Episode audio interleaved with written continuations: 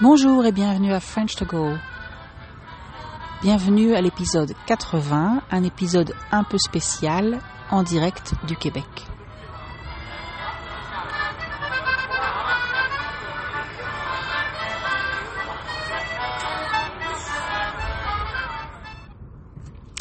Oui, cette semaine, l'épisode va être un peu atypique. Donc ça veut dire qu'il est différent, il n'est pas comme d'habitude.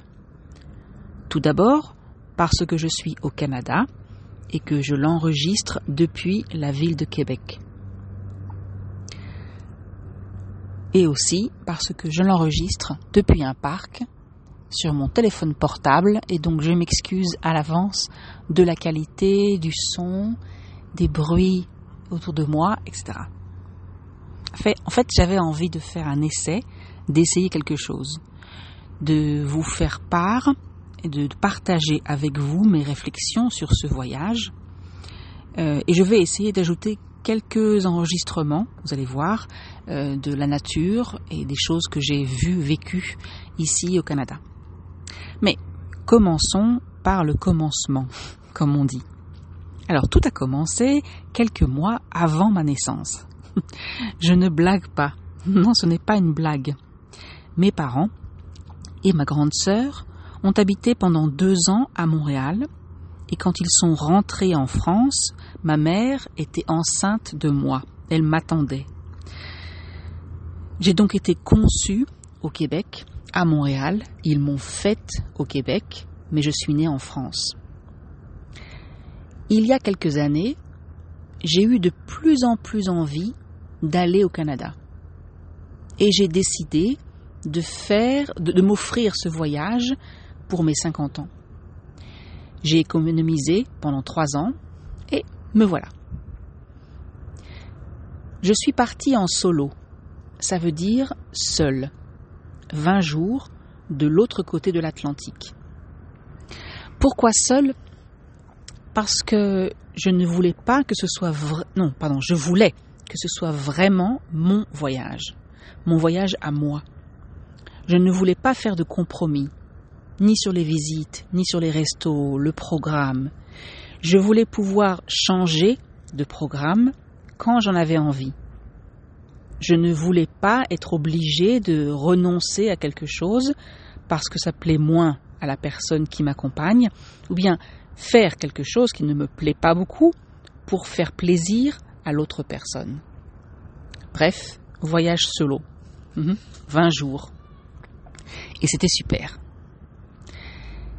Bien sûr, je ne suis pas complètement seule. J'ai partagé mon voyage sur Instagram et aussi sur WhatsApp avec ma famille et mes amis. Mais concrètement, j'ai fait tout le voyage seul. Si ça vous intéresse, je peux faire un épisode entier sur le sujet, donc sur les voyages en solo. Faites-le moi savoir, mais ce n'est pas le sujet de cet épisode. En fait, je voulais vous parler de nature, de calme, de silence. Pendant, pendant mon séjour à Montréal, j'ai visité une expo au musée des beaux-arts, une expo que je n'avais pas prévu de visiter, mais il se trouve que la nocturne, donc la soirée pendant la semaine où le musée est ouvert, donc cette nocturne comprend juste l'exposition temporaire et pas la collection permanente.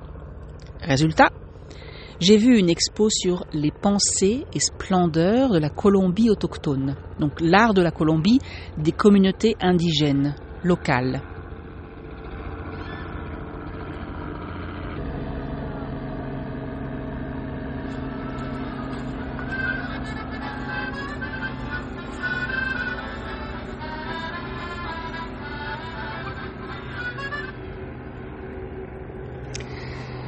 Ne suis pas une grande fan de ce genre d'expo en général, et d'ailleurs, je n'ai pas beaucoup regardé les objets présentés. Par contre, les panneaux d'explication étaient très intéressants. Et je voudrais vous citer quelques phrases. Alors, écoutez bien. S'asseoir, c'est une invitation à la synchronisation des énergies. Le petit banc, la petite chaise, d'accord, te soutient pendant que tu réfléchis. Il t'aide à saisir, à comprendre ce que tu n'avais pas compris. Il t'invite à résoudre un problème qui te préoccupe. J'ai trouvé ça très intéressant. Dans cette culture, le fait de s'asseoir, de se poser quelque part, ici sur un banc, t'aide à réfléchir. Je me suis rendu compte enfin, j'ai réalisé que pour moi, pour réfléchir à un problème, pour trouver une solution, pour penser, j'avais besoin de marcher, d'être en mouvement, de faire une promenade, de, de la marche, euh, courir. Et je me suis demandé pourquoi. Et j'ai réalisé que chaque fois que je me pose, que je m'assois, j'ai tendance à être sur mon portable, à lire et envoyer des messages, à regarder les réseaux sociaux, Facebook, Instagram, etc., ou Internet.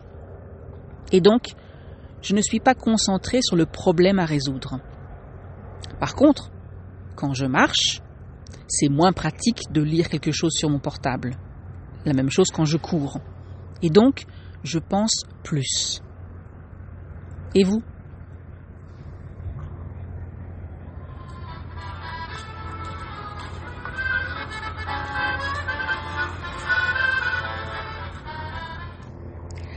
Autre citation de l'exposition. Nous avons tous besoin les uns des autres. Le savoir autochtone, donc la culture autochtone, nous enseigne que les êtres humains ne sont que l'un des nombreux types de personnes qui peuplent le monde, qui sont dans le monde. Tous les êtres, les plantes, les animaux, les rivières, les montagnes, etc., ont une conscience interne, ce qui fait d'eux des personnes d'un autre type. Prendre soin de l'humanité, c'est prendre soin de la nature. Et prendre soin de la nature, c'est prendre soin de l'humanité. Dans la culture occidentale, donc en Europe, aux États-Unis, en Israël, la nature est vue comme une ressource à exploiter, quelque chose dont on se sert. Dans la culture autochtone de Colombie, c'est différent. C'est le contraire. Et c'est avec cette pensée que j'ai commencé mon voyage dans les parcs nationaux, dans la nature du Québec.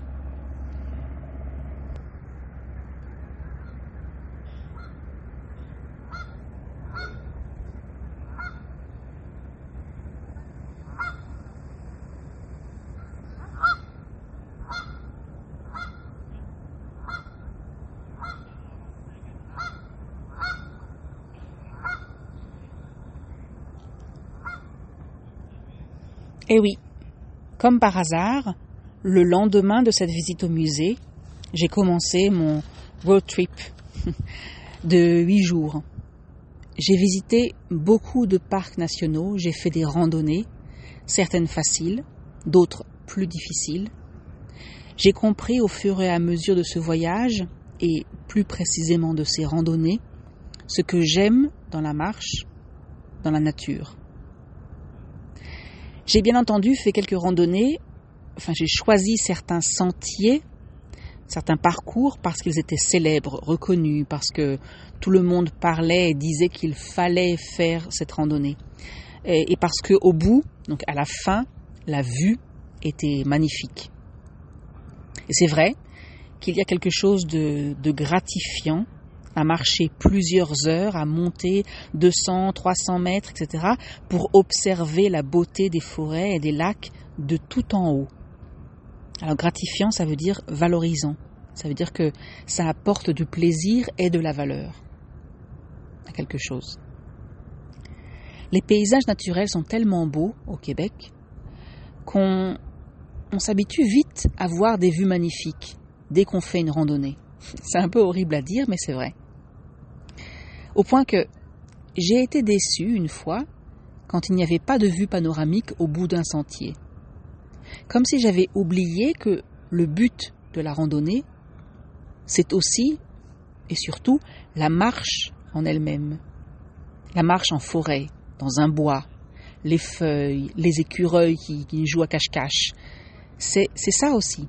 C'est ça la beauté d'une randonnée.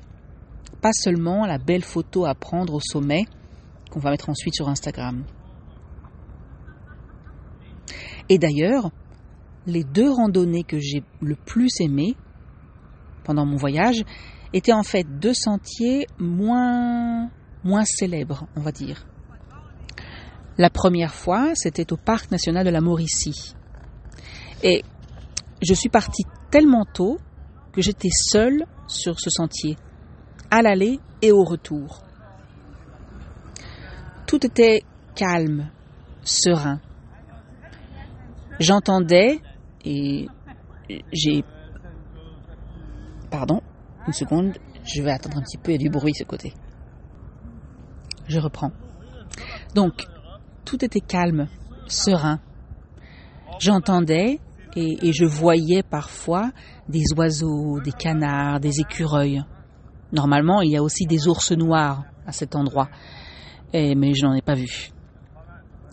J'avais presque l'impression de déranger.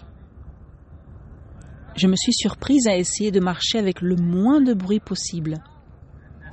Je prenais des photos tous les 200 mètres, surtout parce que c'était la première, ma première randonnée, donc tout était nouveau mais je prenais des photos parce que c'était magnifique. Mais je crois que ce qui était encore plus magnifique, c'est ce silence, cette sérénité. Tout me calmait, tout m'apaisait, m'apportait de la paix. La deuxième rando, c'était encore plus clair. Je suis allée dans un parc, dans le parc national du fjord du Saguenay. Je crois que 80% des gens qui allaient là-bas, enfin, allaient là-bas pour faire un sentier en particulier. Un sentier qui, moi, personnellement, m'intéressait moins. Un, parce que c'est surtout des escaliers en bois et je n'aime pas les escaliers en rando. Deux, parce qu'il y avait beaucoup de monde. Et donc j'ai choisi un autre sentier, peu emprunté, peu achalandé, comme on dit ici au Québec, donc avec moins de fréquentation, avec moins de monde. Et j'ai passé bien une demi-heure assise sur un banc à regarder des canards. Ne me demandez pas quelle sorte de canard, je suis vraiment nulle pour retenir les noms d'animaux. Et là encore, la photo de vue panoramique, d'accord, euh, inoubliable à mettre sur Instagram, ce n'était pas important. D'ailleurs, il n'y avait pas de vue panoramique parce que le sentier était très bas. En fait, être spectatrice silencieuse d'une demi-heure de la vie des canards était bien plus intéressante. Je suis un peu bizarre, je sais. je vais finir en vous faisant écouter une personne qui parle dans la langue des Ilnus, une nation autochtone du Québec. J'ai visité ce musée à côté du lac Saint-Jean, un musée exceptionnel. Et là encore, en général, ce n'est pas le genre de musée que j'aime visiter. Mais c'était vraiment intéressant, bien présenté. Il y avait des enregistrements, des vidéos, des explications, des objets, des photos. Et c'était très très clair et très intéressant de, connaître, d'apprendre sur cette communauté. Alors je vous laisse écouter, juste écouter une autre langue qui ne ressemble à aucune langue que vous connaissez ou que je connais. Alors, D'abord, quand même, voilà ce que ça veut dire. Elle dit Bonjour, nous aimons bien avoir de la visite. Prendrez-vous du lait et un peu de sucre dans votre thé? C'est comme ça que nous l'aimons chez nous. Un bon thé bien fort.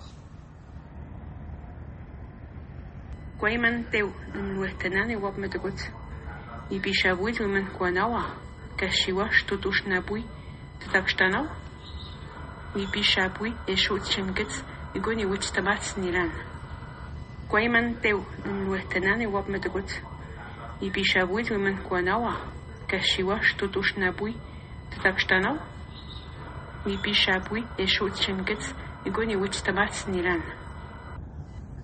Et voilà, c'est fini pour cet épisode un peu original. Je vous souhaite de faire de beaux voyages où vous voulez, comme vous les aimez.